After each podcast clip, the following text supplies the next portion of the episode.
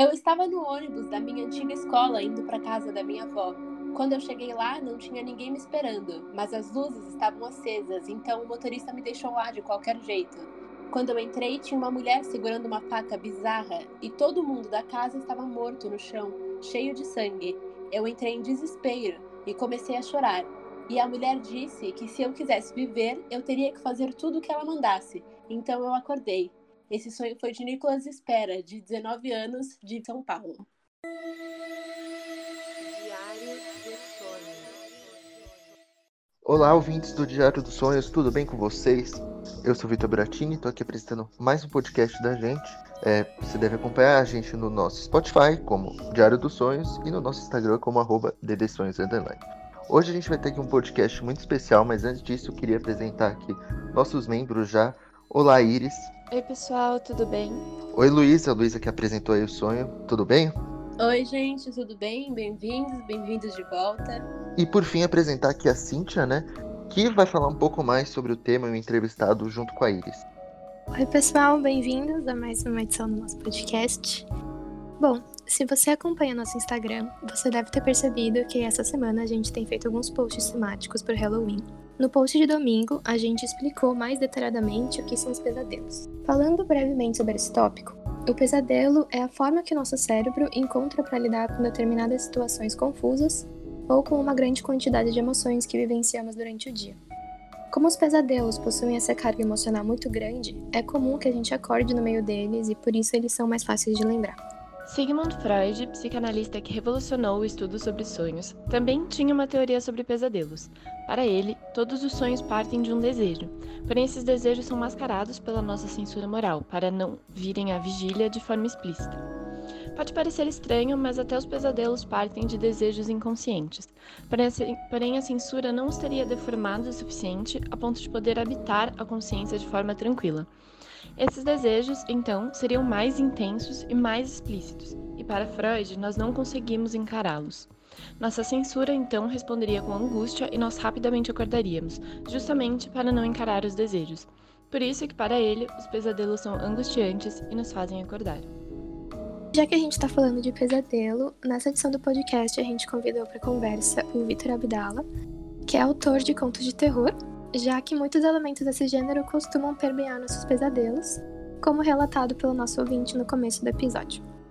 O Vitor é jornalista formado pela Universidade do Estado do Rio de Janeiro, com pós-graduação em Políticas de Justiça Criminal e Segurança Pública pela Universidade Federal Fluminense. Ele é autor das coletâneas de contos Thanatos, Contos sobre a Morte e o Oculto, e Macabramente, ambos publicados em 2016, e do romance de terror policial Caveiras, publicado em 2018 pela editora Generale, entre outras obras. Oi, Victor, tudo bem? Olá, gente, tudo bem? É... Saudações aí a, a todos os ouvintes do podcast. Um prazer estar aqui com vocês. Bate-papo, bate-papo. E a gente queria começar perguntando quando e por que você começou a escrever contos de terror? Da onde surgiu essa ideia?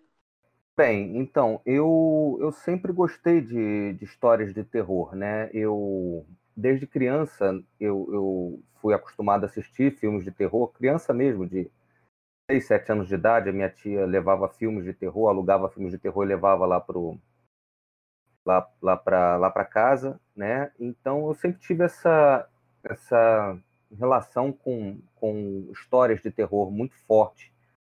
Né? E esses, esses filmes, não, não preciso nem dizer que causavam muitos, muitos pesadelos a uma criança né, de, de 6, 7 anos de idade. Né? Eu lembro muito bem o, o Iluminado, que eu assisti, do, do Stanley Kubrick, foi um dos filmes mais pesados que eu assisti naquela época, né? Para uma criança, hoje eu vou assistir é tranquilo, mas para uma criança aquilo é, é horrível, né? É, é, é, assustador, é pavoroso. Então aquilo, claro, causou causou muitos pesadelos em mim como criança, mas aquilo posteriormente também veio veio a se, se tornar um, um, um desejo de, de escrever, né? A, a, a, todo, todo aquele medo que eu sentia é, entrou em mim como uma, uma, uma, uma, uma carga cultural que eu posteriormente vinha desenvolver um, é, Vitor, em vários dos, seus, vários dos seus contos ex existem alguns elementos de terror que costumam aparecer em pesadelos também. como, por exemplo, ser puxado para dentro de um lago, ser atacado por animais ou levar um tiro. São algumas situações horrorosas e que dão medo e que aparecem tanto em contos quanto em pesadelos. E a gente queria saber se você já chegou a se inspirar em algum sonho ou pesadelo para escrever alguma coisa. É, eu, eu já tive pesadelos muito, muito parecidos com filmes de terror, mas eu nunca me inspirei em pesadelos em si. Mas eu já tive ideias naquele momento em que eu estou para dormir ou estou para despertar, em que a nossa, a nossa, nossa consciência está mais limpa, né, está mais relaxada, e aqueles momentos em que a gente costuma encontrar soluções, né? É, nesse momento já teve algumas ideias para contos, sim, possivelmente vinculadas a pesadelos que eu tenha tido e não lembro. É, mas é, eu tive ali naquele momento do despertar, né, principalmente o despertar, quando a gente já está com, com, a mente mais limpa, é, eu não só tive ideias para contos, como eu também tive soluções para contos que estavam emperrados e eu não conseguia terminar. Eu não sei se vocês conhecem, né, já que estão falando dessa, dessa história de pesadelos, eu estou escrevendo um livro sobre a história do, do, do, gênero de terror no Brasil, né? E uma história muito curiosa, e ela é até conhecida por quem, quem conhece uh, uh, do, do, gênero, né? Para quem é fã do gênero e conhece de cinema brasileiro, a história da criação do personagem Zé do Caixão. Eu não sei se vocês já conhecem essa história, mas o, o criador do Zé do Caixão, que era o cineasta José Mojica Marins, que morreu no início do ano, desse ano, ele criou o Zé do Caixão a partir de um pesadelo que ele teve ele estava muito ele, ele, ele não conseguia concluir os filmes que ele que ele estava produzindo. Eram não eram filmes de terror eram filmes de bang bang filme policial. Mas ele não conseguia dinheiro ele estava sempre, sempre, sempre, sem dinheiro não, não, sabia o que fazer. E ele aquela angústia dele se tornou um pesadelo né? O pesadelo era que aparecia um, um, uma, uma, figura é, é, é, toda escura ele não indefinida é, é, aparecia para ele, puxava o pé dele no, no, sonho, né, no pesadelo, arrastava ele até um cemitério e chegava e, e, colocava ele em frente a uma sepultura em que tinha lá a data da morte dele. Né? E aí, segundo ele, né, aí tem várias versões que ele mesmo contava, ele, ele fechou os olhos assim para não ver a data da morte dele e aí ele acordou com a ideia de fazer o primeiro filme de terror brasileiro, que é o A Meia-Noite Levarei Sua Alma. Então, assim, o Zé do Caixão foi um, foi um personagem criado a partir um pesadelo, né? Mas eu por acaso nunca nunca tive essa essa é, é, é, essa inspiração a partir de um pesadelo. Muito legal você ter contado essa história, Vitor, porque a gente vai até mencionar um pouco depois sobre obras que foram inspiradas em sonhos. Então a gente percebe que esse é um campo que tem várias é, várias convergências, né? Os sonhos e a arte. Então sonhar pode inspirar obras de, de literatura e de filmes, tanto com as histórias quanto na estrutura da narrativa, e vice-versa, não é? é então, o, o, sonho, na verdade, é uma obra audiovisual, só que é uma obra audiovisual, né? Que tem um, um apenas um espectador, que é você mesmo, né? É, não sei se vocês viram aquele filme Divertidamente. É Divertidamente? É, que, que, que, a, que a menina é, a menina tem várias. É, cada, cada sentimento dela é uma pessoa diferente, uma persona diferente dentro do cérebro dela. E aí tem uma parte que é a construção dos sonhos lá, né? Tem uma equipe de filmagem para a construção dos sonhos. Então, se você for pensar, é, é exatamente isso. É, uma, é, um, é, um, é uma obra de audiovisual, né? E muitas vezes super produzida, né? Às vezes a pessoa não consegue criar uma história quando está acordada, mas as histórias do pesadelo, dos sonhos, são ultra elaboradas, né? Então é um, de certa forma, como você comparou o filme com, com o sonho, né? O, sonho é um filme, só que só você assiste, né? Só uma pessoa assiste. Bom, é para a gente contextualizar aqui um pouco, né? O medo ele é uma reação involuntária que é causada quando a gente passa por algum estímulo estressante, né? Podendo ser resultado de experiências ou traumas passados. E por serem parte importante do nosso subconsciente, os nossos medos eles podem aparecer em nossos sonhos sob a forma de pesadelos. E assim, o medo, né, é o ponto principal do gênero de terror. Quais elementos você utiliza nos seus contos, né, para causar esse sentimento? É, então, é, por acaso, eu, eu, eu tenho um conto, na verdade, eu não tenho nenhum conto que se passa num, num pesadelo, assim, não tem nenhum conto que é um pesadelo, nem nada, mas o próprio própria história de terror é um pesadelo em si, né? Tanto é que tem o um último livro aí que eu, eu publiquei, foi um saiu apenas em e-book, é o Pesadelos Tropicais, tem esse nome porque as histórias de terror são pesadelos, né? Pesadelos podem se tornar reais, né? No caso de um, de um, terror real que você possa passar no dia a dia, ou apenas uma história que você pode fantasiar e ficar com medo daquilo, né? A ponto de você acender todas as luzes da casa, né? Porque você pode imaginar que vai vir um monstro, né? Uma coisa irracional aparecer ali para você. Então a história de terror é um pesadelo. Eu tenho uma história, uma, um, um conto, na verdade, acho que é, que é o mais parecido com, com, com, com, com um pesadelo, é um, é um homem que dorme, né? Toda vez que ele dorme, ele aparece com, com um machucado no corpo. E cada dia que passa, aquele machucado fica pior, até o ponto de amputar né, uma parte do, do braço dele, é, ele tem que ser hospitalizado. Né? É, e ele não, o, o conto termina assim, no meio. Ele não sabe quem provocou aquilo, não sabe o que causou aquilo. Ele não sonha com nada, ele simplesmente acorda e tem uma. Ninguém provoca aquilo porque ele está trancado dentro de casa, né? É, então, assim, foi o sonho, é ele mesmo que está se machucando, é uma coisa sobrenatural, é alguém que entra na casa dele, machuca ele e vai embora, né? Não, não dá para explicar, mas é o, é o, que poderia ser mais, mais, mais próximo do que, é um, do que seria um pesadelo, é esse meu conto, chama Amanhã Vai Ser Pior. É, tem um conto também que não seria exatamente um pesadelo, mas é uma, uma coisa que se mistura numa paisagem meio onírica ali, é, que a, a realidade e, e, os delírios se misturam, que é o conto Cabeça Chata, né? Esse, esse eu, eu tive, esse conto especificamente, eu tive a ideia ali, né? Assim, acordando. É desse que eu, num despertar, eu, eu tive a ideia disso. Possivelmente eu sonhei com uma paisagem dessa. O conto, o, a ideia que eu tinha era apenas uma: era um, era um, um lago no meio de umas dunas. E eu imaginei uma, uma situação absurda? Abrindo a porta, se deparando com aquela lagoa, e aí naquela lagoa tem um tubarão. Como aquele tubarão veio parar naquela lagoa, né? Como, como ele foi parar ali? Impossível. A duna afastada do mar, né? E é uma situação absurda. E a partir daí eu, eu, eu tive que desenvolver a história. Eu, apenas acordei com essa ideia. Um lago no meio das dunas com tubarão. Então esse também é um, é um conto que tem um, um, uma carga onírica grande. Mas não é exatamente um pesadelo, né? Você comentou agora desse conto na Cabeça Chata, que tá no seu livro Pesadelos Tropicais. E eu só queria comentar que, é, exemplificando essa relação entre trauma e subconsciente, dá pra usar bastante esse conto, porque o pescador ele sofre um trauma, que é a perda do filho, e ele acaba sendo perseguido por esse evento, uh, talvez pelo subconsciente dele. E esse é um processo que também acontece quando a gente sonha, já que muitos dos nossos pesadelos parecem como projeções do nosso subconsciente de traumas que a gente vivenciou no passado. E já que você estava comentando sobre isso, Victor, tem mais algum conto que você queira comentar sobre esse livro ou algum outro livro de alguma coletânea que você escreveu?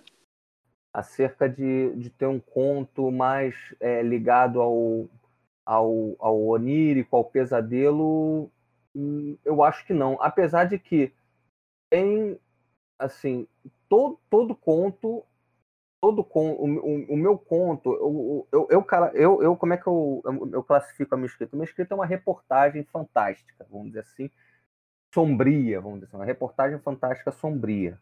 Mas qual é a minha característica? Eu uso cenas do dia a dia e jogo ali uma coisa absurda no meio daquela cena do dia a dia.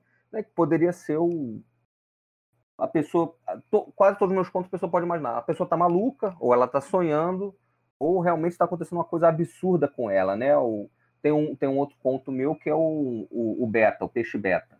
É, é, o cara compra um peixe beta, né? E o peixe beta, é, é, toda vez que ele é ignorado pelo cara, ele esquece de botar comida ou o que quer que seja, ele vai lá e aparece dentro da goela do cara querendo asfixiar ele. Né? Aí, é, aos poucos, aquele peixe vai querendo controlar a vida do cara, né? Então, assim, ele não quer mais que o cara tenha uma namorada, ele não quer mais que o cara tenha um gato, é... e aí ele não consegue se desfazer daquele peixe de jeito nenhum. E o peixe, que normalmente vive três anos ali, ele vive mais de 10, 12 e o peixe não morre. Né? Aí pode ser um pesadelo? Pode ser um pesadelo. O cara pode estar em coma com aquela, aquela, aquele pesadelo recorrente na cabeça dele, o cara pode toda noite sonhar com aquilo, né? Ou, ou, o cara pode estar tá ficando maluco, né? O peixe beta nunca saiu dali, ele simplesmente está se sufocando sozinho, né? Então tem uma série de interpretações. Ou o peixe beta realmente é sobrenatural e pula na goela do cara para asfixiar ele. Então todos os contos, se você for ver, é, acaba tendo, pode ter essa interpretação é, é, de que alguma coisa dali pode ser um sonho, pode ser um pesadelo. Como eu falei, a história de terror é um pesadelo.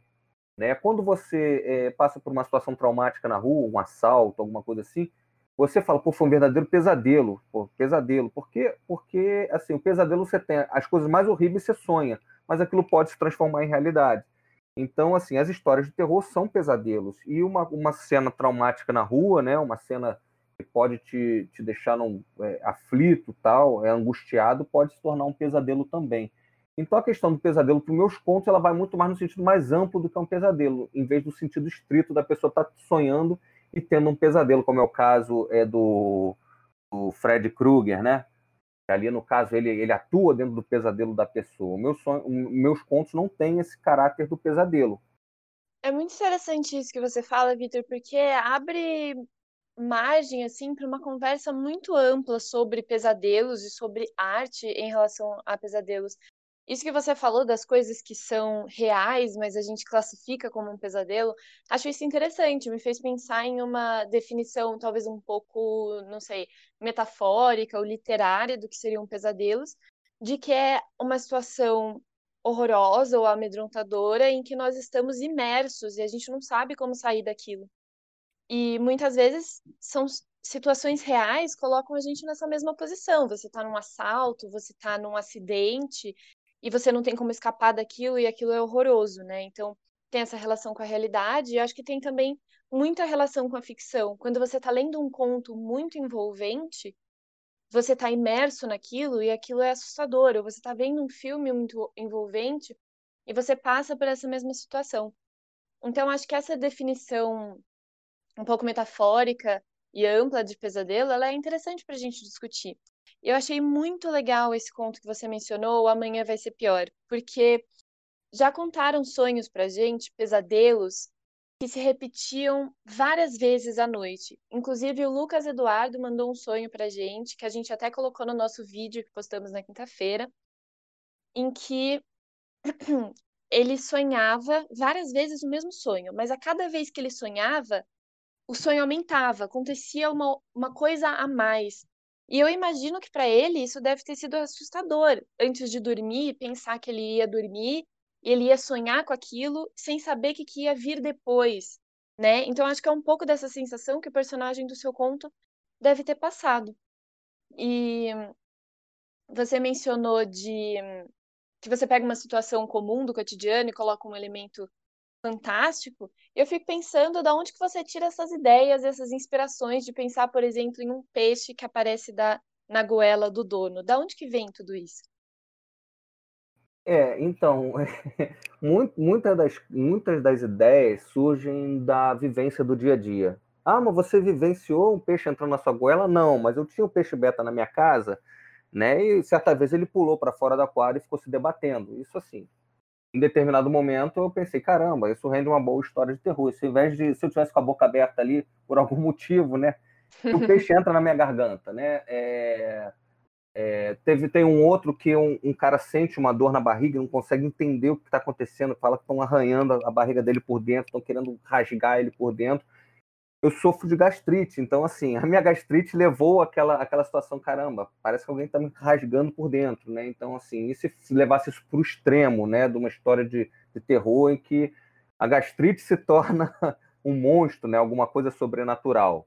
Né? O caso do, do. Tem um outro que é o Combustão, que é um, que é um, que é um jornalista que se infiltra numa quadrilha e acaba sendo descoberto, e aí a, a condenação dele é a morte, né? Isso é, isso é com base no, no, numa, numa história real, né? não, não que tenha acontecido exatamente aquilo que aconteceu no, no, no sonho. Foi um jornalista, né? O Tim Lopes, que, que, que, foi descoberto, a infiltração dele dentro daquela quadrilha e foi morto. Né? Tem um outro que é sobre o é, Soterrados, que é um político que desvia dinheiro da, da emergencial que é colocado dentro de uma cidade da região serrana do Rio, né? E, e, no final ele começa a ser perseguido pelos fantasmas das pessoas que foram soterradas. Né? Isso é baseado também no, nas cenas assustadoras que eu vi quando eu fui cobrir o desastre lá da região serrana, em 2012, se eu não me engano, 2011. né? Eu cobri, eu cobri, foi horrível, eu cobri é, praticamente três, quatro vezes seguidas, assim, durante dois ou três anos, desastres com, com tempestades. É uma, é uma cena horrível, é uma coisa horrível. Os corpos sendo retirados de lá de baixo, é, a, as famílias destruídas, né? É, não só porque perderam entes, mas também perderam toda a vida delas ali. Né? E aí, no final das contas, chega um, um, um, um político e rouba o dinheiro que era para aliviar a, a, situação dessas pessoas. Então, assim, eu passei por essas coisas. Né? É, algumas outras coisas também que eu passei. É, é, é o Voodoo, que é um conto que é situado no Haiti, é, foi com base no que eu vi lá, né, do, do, da realidade que é no Haiti, quando eu fui cobrir lá o, as eleições do Haiti, 2010, depois terremoto, né?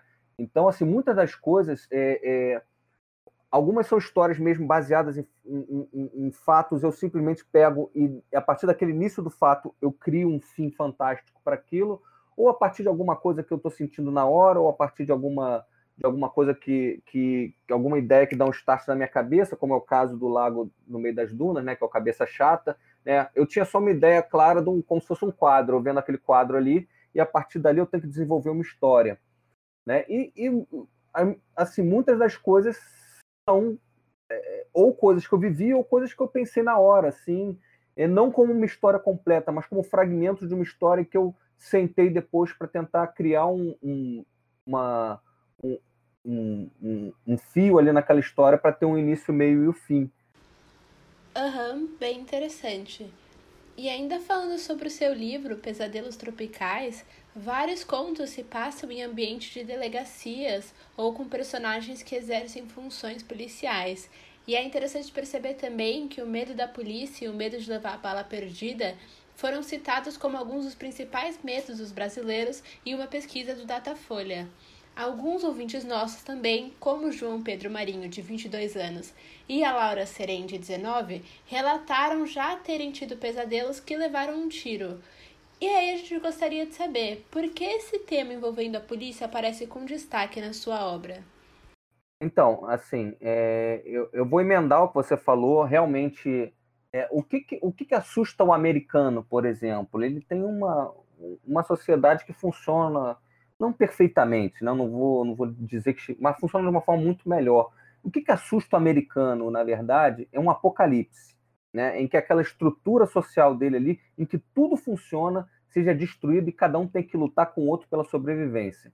É, esse é o verdadeiro pavor do americano. Muita gente se prepara para esse Armagedon na vida real.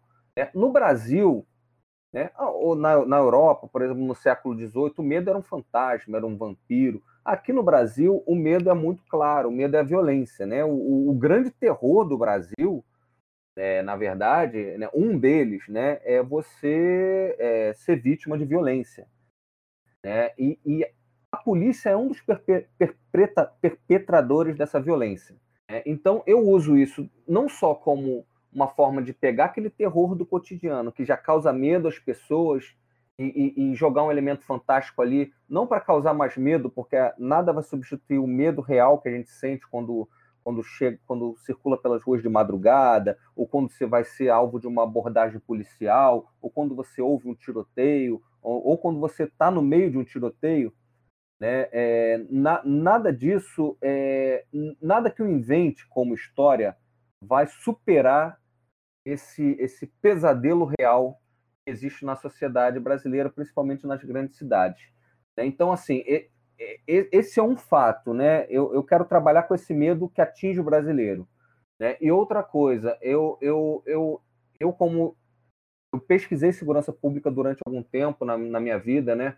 Por volta de 2008 a 2011 ali, 2012, eu, eu pesquisei bastante, fui bastante ativo na discussão da segurança pública, das unidades de polícia pacificadora. Então, eu estudei bastante o tema e apenas para confirmar algo que muita gente sabe, pouca gente, é, muita gente sabe, mas a maior parte ou sabe ou não quer saber, que a polícia do, do, do Brasil é violenta. Né? Então, assim, a polícia do Brasil ela precisa, é, ela precisa de um freio. Né? Esse meu livro, o meu romance, que é um suspense de terror policial, que é o Caveiras, é, ele, ele é uma história fantástica, né? mas que tem como principal terror, principal pavor, a morte provocada pelos policiais. A polícia entrando na favela e arregaçando, matando criança, esse tipo de coisa. A gente que, que mora fora da favela não tem esse pavor. Agora, imagina você morando na favela e seu filho brincando na rua e de repente começa um tiroteio. Isso é um verdadeiro pavor para essas pessoas. Então, assim, eu, eu, faço esse, eu faço essas histórias com viés de aproveitar o terror cotidiano e colocar um elemento fantástico dentro daquele terror, mas também para muitas vezes para criticar é, essa situação. Bom, é, um dos nossos ouvintes, ele relatou que ele já teve um pesadelo em que ele era cozinhado por uma bruxa, né? E esse sonho ele possui certa semelhança com o primeiro conto do seu livro Thanatos, conto sobre a morte oculto, que foi publicado em 2016 pela Giostre, intitulado Combustão. Nesse conto, o personagem principal ele é um jornalista cético que acaba passando por uma situação sobrenatural. E o mesmo ele ocorre no último conto de Pesadelos Tropicais, em que o sobrenatural ele se apresenta durante uma entrevista, né? E como jornalista, existe algum motivo para você inserir essas situações nos seus contos de terror? Então, é, eu me sinto é um, é, um, é um campo em que eu me sinto mais à vontade para trabalhar, porque eu conheço, né? Porque eu, se eu fosse escrever sobre um médico, sobre um advogado, eu provavelmente incorreria em erros é, é, sobre a realidade dessas pessoas. Então, não que eu não me, não que eu me furte a, a, a, criar personagens que não sejam jornalistas, mas o jornalismo é um lugar onde eu me sinto mais à vontade para trabalhar, né, é, criar cenas mais verossímeis.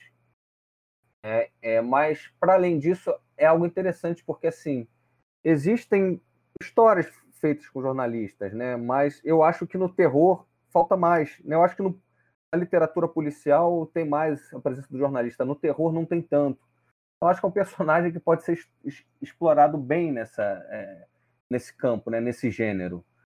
Ah, mudando um pouco de assunto, esse ano você colaborou para publicação da antologia Dark, pela editora Dark Side, que possui uma série de contos em homenagem ao Stephen King. Esse autor também é responsável por diversos elementos que permeiam nossos sonhos e pesadelos, como palhaços assassinos, vírus assassinos e Inclusive, um dos nossos leitores mandou pra gente um pesadelo que ele teve com o Pennywise. E eu queria saber de onde veio a ideia de fazer essa antologia. Se você pode explicar um pouco mais essa coleção pra gente. Sim, claro. O Stephen King, eu acho que é o autor favorito de 10 em 10 fãs de terror, né? Quem gosta de terror, impossível não ter lido nada de Stephen King, né?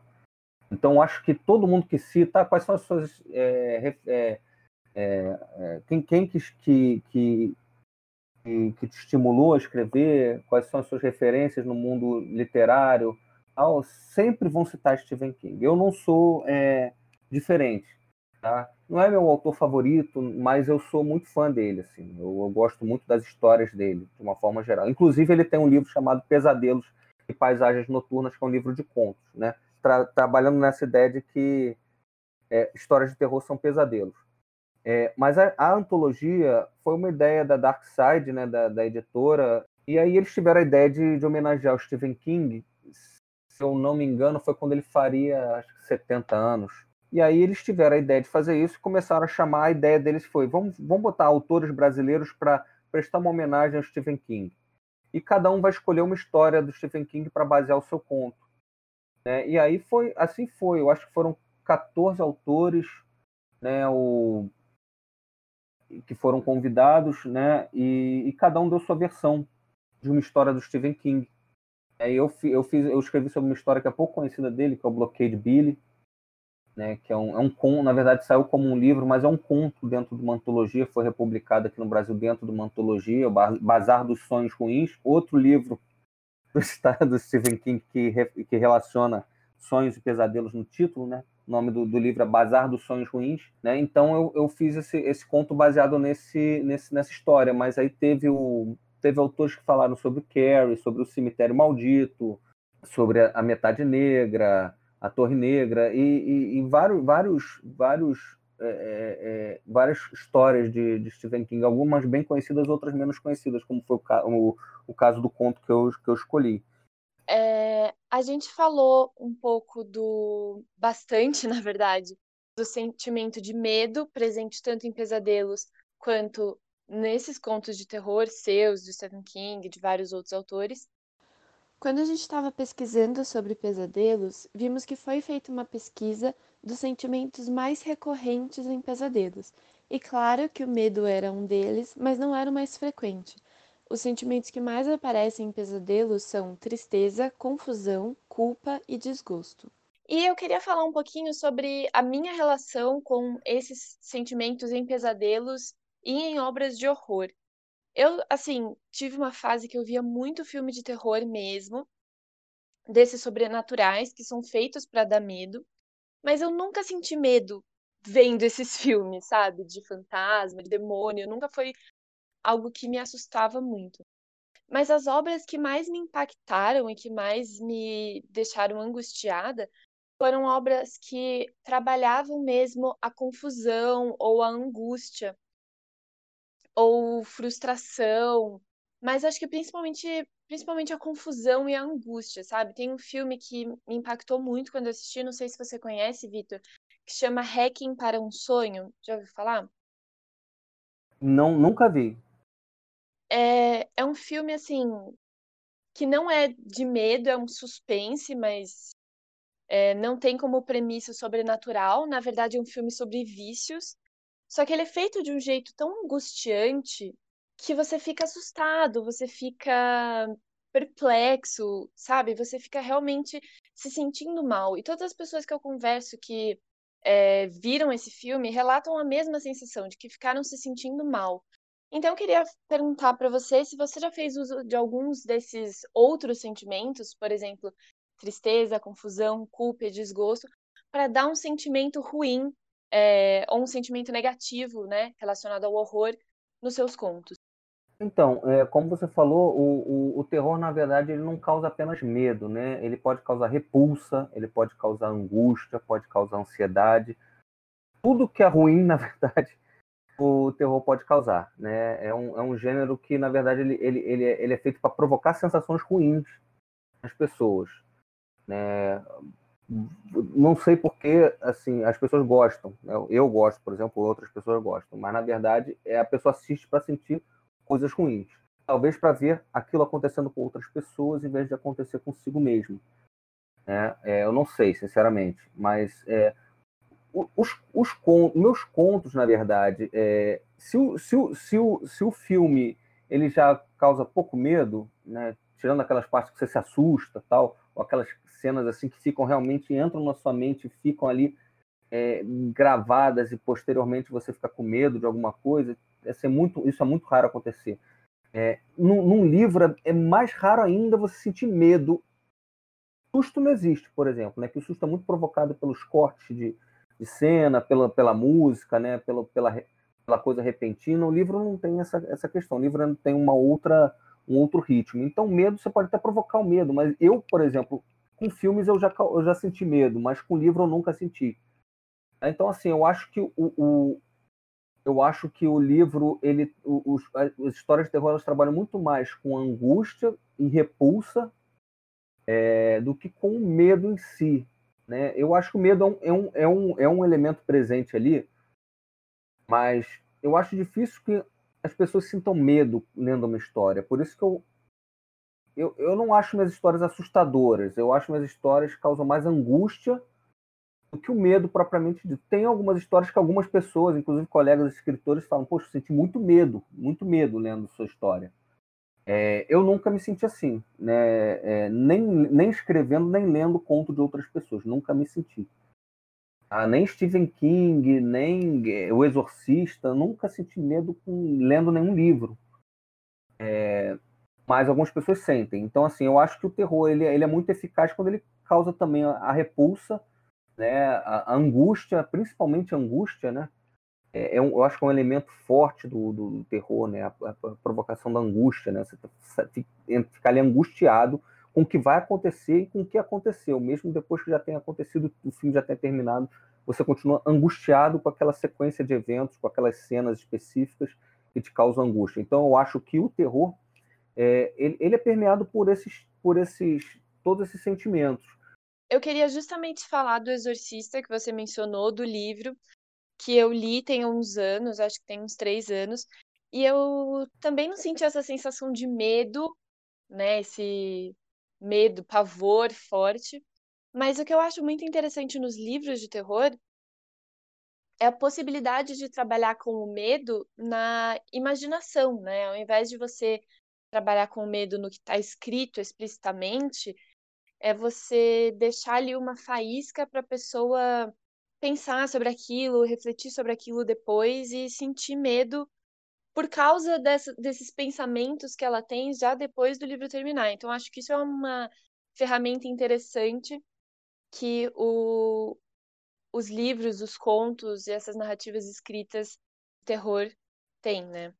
Sim, isso é fato. É a, a vantagem do, do, do, do, do livro e da rádio, né? É, é você não apresentar uma imagem. Então, é, eu, por exemplo, eu não gosto de, de recorrer à descrição. Então, é, eu acho que isso é, isso é bom para a pessoa imaginar o medo dela ali, né? É, e tem algumas pessoas que, que acham, dizem que os melhores filmes de terror são aqueles que não mostram a criatura. É apenas a, a, a, a sugestão da criatura ali. Né? É, um, um, exemplo clássico disso é o filme que é muito bom mesmo, que é um, fez muito sucesso, é, que é um eu esqueci o nome do filme agora. É, ele é passado numa casa, né? Marido e mulher estão tão, tão dentro de casa e eles compram uma câmera, né?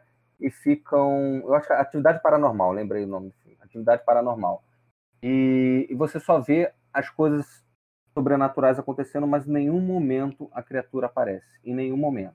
É, tem alguns momentos a sugestão da pata da criatura ali, a sujeira da pata da criatura é, a, a, criatura arrastando alguém, né, empurrando alguém, mas nunca ela aparece. E esse filme ele, ele tem um impacto tremendo, ele tem assim uma efetividade tremenda em causar medo. Eu acho que os, o, a escrita e, e, e, e a, a, narrativa de rádio, no caso até os podcasts que viraram, agora voltaram né, a, a uma espécie de rádio novela, a volta das radionovelas, né, é, isso, eu acho que eles são muito eficazes nisso, porque eles, eles fazem com que a pessoa imagine aquela cena e ela coloca tudo aquilo que mais dá medo nela dentro daquela cena, mesmo que aquilo não tenha sido a intenção do, do autor. Isso é fato, isso acontece, tá? É, mas isso eu acho que varia mais, eu acho que depende mais do leitor do que do, da pessoa que está escrevendo ali.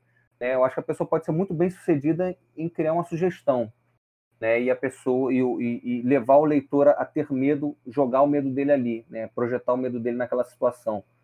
É, mas é fato, você realmente tem razão. Eu acho que isso, a não ser que seja um filme como Atividade Paranormal, que, que é tudo apenas sugerido, né, é, tudo é muito mostrado ali. Às vezes você está com medo tremendo, aí quando aparece a criatura ali, o monstro, né, o, o fantasma, você perde completamente teu medo, porque você fala, pô, é só isso aí que estava provocando as coisas, né? Então, às vezes é o contrário, às vezes é a aparição da criatura que te causa o medo, porque até então é, você está tranquilo vendo o filme. Aí, quando aparece a criatura ali, é um negócio tão assustador que você realmente fica com medo. É, mas no, no, no, caso dos livros, não. A pessoa tem que imaginar mesmo. A não ser que você recorra muito à descrição, que eu acho que é ruim numa história de terror. Você fica descrevendo muito com a criatura, esse tipo de coisa. Sim, a gente agora há pouco, você agora há pouco citou o Stephen King, e existem outros autores famosos que também falam é, relacionam o mundo onírico com os contos de terror, como é o caso do H.P. Lovecraft, que na sua série de livros Ciclos dos Sonhos, ele fala sobre a Terra dos Sonhos, uma outra dimensão que é somente acessada via sonhos. E também tem o Edgar Allan Poe, que escreveu contos relacionados ao mundo onírico. E pensando nesses autores, existem outros que você se inspira na hora de escrever os seus contos? Olha, é, eu, eu, eu, não, eu não assim, eu sou um, eu sou um escritor não muito literário, né? Vou dizer assim, é... a minha escrita é bem seca, bem concisa, como eu falei. Eu, eu escrevo uma reportagem fantástica, sombria, vamos dizer assim. É, então, eu, eu, eu não. Existem escritores que escrevem mais ou menos assim, né? O Rubem Fonseca tem uma tem uma, uma linguagem bem seca mesmo, assim, do. Mas eu só comecei a ler Rubem Fonseca, por exemplo, quando eu já tinha escrito a maioria do, a maior parte dos meus contos. É, foi quando eu comecei a me interessar pelo Rubem Fonseca. Eu não, nunca tinha lido Rubem Fonseca, né? Mas é, eu procuro não, não me inspirar em, em, em nenhum autor. É, mas existem, provavelmente, autores que têm o mesmo tipo de, de, escrita que eu tenho. E é uma escrita não, não literária, é uma escrita quase jornalística mesmo. É um jornalismo de ficção, vamos dizer assim. É, é como, como eu, eu, me inspiro mais nas reportagens do que em, em, em autores de, de, de, ficção. Eu vou te dizer que eu leio, assim, em comparação com o que eu leio, ficção é apenas uma parte muito pequena do que eu leio, na verdade. Eu leio muito mais livros de reportagem, livros históricos, é, é, é, ensaios do que propriamente ficção. Eu leio muito, leio muito pouca ficção, na verdade. Né? Então, assim, é, eu acho que talvez por isso a minha escrita seja muito mais vinculada a livros reportagem do que a livros literários. Momento, momento, diva. Bom, e agora a gente vai para a parte final do nosso podcast, né? Depois desse bate-papo maravilhoso, que é o momento de van. No momento de van, Vitor, a gente fala um pouco sobre, assim, geralmente é sobre sonhos, né? Que tem relação com o tema do podcast. E como hoje o tema é pesadelo, a gente queria contar pesadelos. Então, assim, eu queria perguntar para você: você tem algum pesadelo marcante aí na sua vida que você se lembra bem? Então, eu tenho, eu tenho. Quando eu era criança, eu morava. Até meus 14 anos de idade, eu morei num, num bairro chamado Caju, aqui do Rio de Janeiro. Né? É, muita gente conhece esse bairro por causa do cemitério. Né? Durante muito tempo foi conhecido como o maior cemitério da América Latina. Tal. E, na verdade, é um complexo de cemitérios. Acho que tem cinco ou seis cemitérios lá. É, e, assim, o meu prédio ficava literalmente em frente a esse cemitério. Eu era criança, né? E criança imagina as coisas mais absurdas possível, né? possíveis. E a minha avó, eu, o, meu, o meu apartamento, por acaso, não ficava de frente para o cemitério, não, mas a, o apartamento da minha avó ficava. Então, todo dia eu ia para casa da minha avó, eu via aquele cemitério. Eu descia para jogar bola né, na, na quadra. A, a, quadra era praticamente na altura do muro do cemitério. Então, eu via o cemitério assim, só do outro lado da rua. Então, era assim, é, para uma criança, isso são cenas que são muito marcadas, né? É uma, é uma, é, é uma, é uma convivência diária com a morte, né, com a ideia da morte, com a ideia da, da finitude. E eu lembro que eu tinha um pesadelo recorrente. Eu sonhei algumas vezes, eu tive algumas vezes esse tipo de sonho, né? Que era, é, ele era ambientado no Dia dos Mortos, né? No Dia dos Finados, né? Não importa, não, não importava o, o, a época do ano que eu sonhasse. Ele estava sempre ambientado nessa época. E aí, em determinado momento, né, do Dia dos Mortos, os mortos se levantavam do cemitério e invadiam o prédio. É, e aí, o que acontecia é, as crianças estavam brincando, né? Eu não sei, eu não, eu não, lembro sinceramente se tinha uma hora do dia. Eu acho que era a luz do dia mesmo, não era de noite, não. Eles iam cercando as crianças assim é, e deixando elas encurraladas num canto. As crianças aos poucos iam saindo, iam conseguindo fugir, né? E aí iam ficando cada vez menos criança naquele, naquele, naquele, naquela cantinho ali da quadra, né? Eu lembro até hoje, assim, a quadra era, era o local onde eles encurralavam as crianças eu sempre ficava por último. Eu nunca, eu nunca, eu sempre acordei antes deles me pegarem. Mas eu sempre era um dos últimos a sair. E aquela angústia tremenda, né? De assim, caraca, eles vão me pegar eu não consigo fugir. E se eu tentar fugir, eles vão me agarrar. Eu lembro que tinha algumas crianças que passavam e deixavam a criança passar. Então parecia que eles estavam querendo me pegar. Então, assim, era, era um sonho recorrente. Realmente foi um sonho bem tenso. Bom, e agora eu queria chamar aqui a Iris para ela contar um pesadelo dela aí. Fala aí, Iris. Quando fala de pesadelo, para mim é esse que eu lembro. Que eu lembro que eu fiquei com muito medo, eu acordei suando, foi bem desesperador.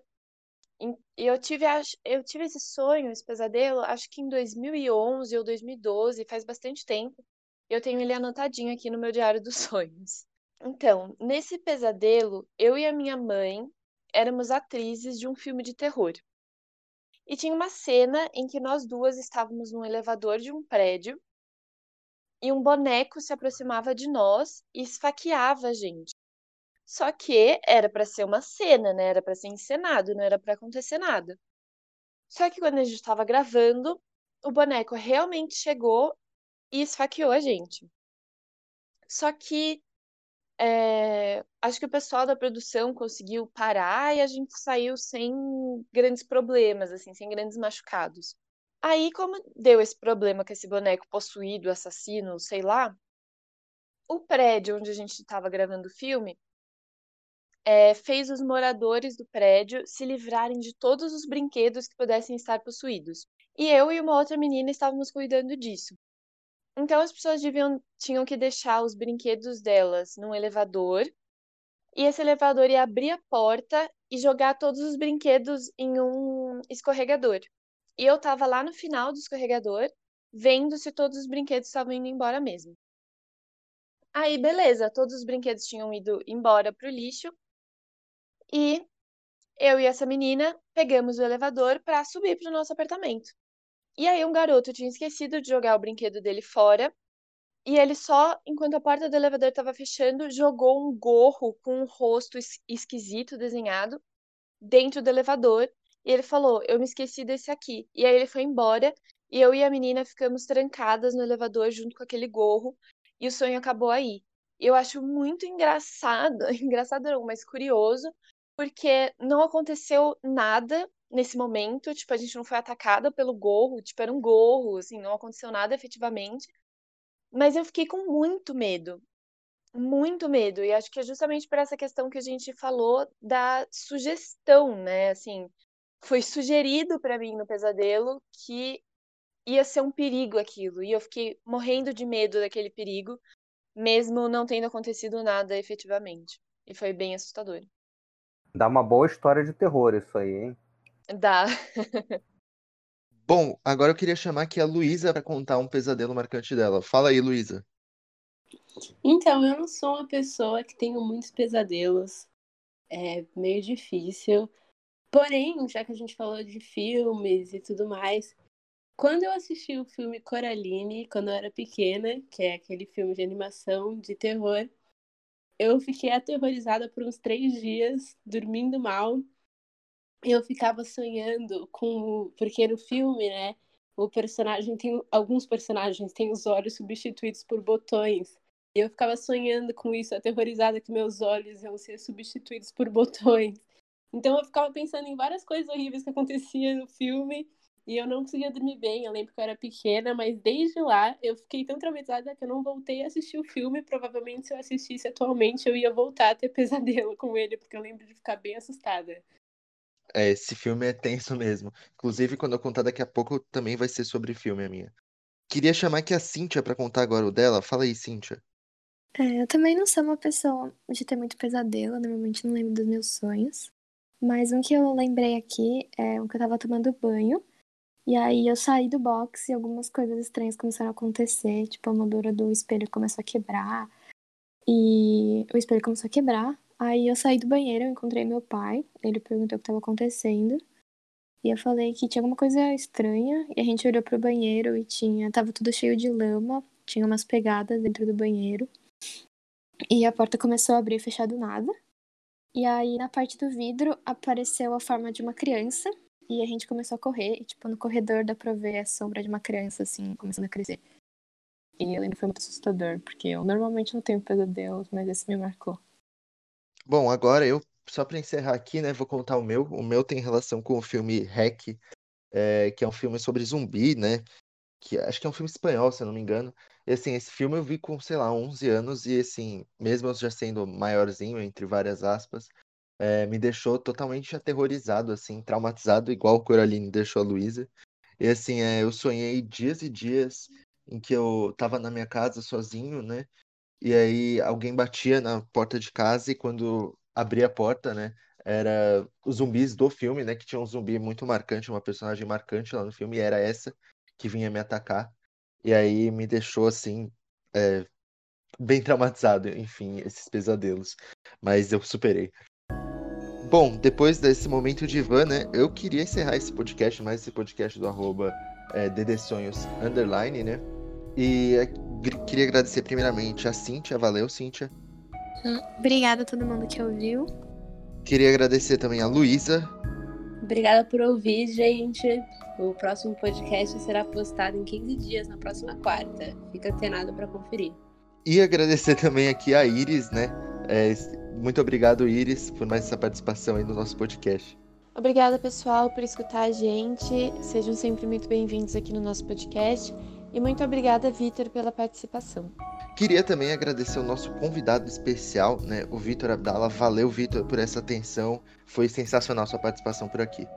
Valeu, galera. Espero que todo mundo tenha gostado aí do, do podcast. Grande abraço. Isso aí. Muito obrigado a vocês. E lembrem-se, o nosso podcast ele acaba aqui, mas a conversa sobre sonhos ela nunca termina. Fecha os olhos aí e pensa no seu último sonho. Você acha ele interessante? Então manda pra gente lá no nosso Instagram, arroba